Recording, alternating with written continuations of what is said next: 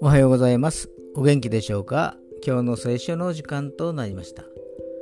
今日の聖書の箇所は新約聖書マルコの福音書1章35節からでございます。マルコの福音書1章の35節からでございます。お読みいたします。さてイエスは朝早くまだ暗いうちに起きて寂しいところへ出て行きそこで祈っておられた。アーメン。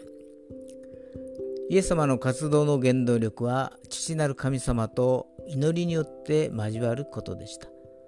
日中忙しいイエス様にとって蒼天の祈りは欠かせないものでした。私たちも祈りの中で主から力が与えられ慰めが与えられ知恵が与えられます祈りは私たちを動かす力です今日も祈りの一日となりますようにそれでは今日が皆さんにとって良き一日となりますように。よッしーでした。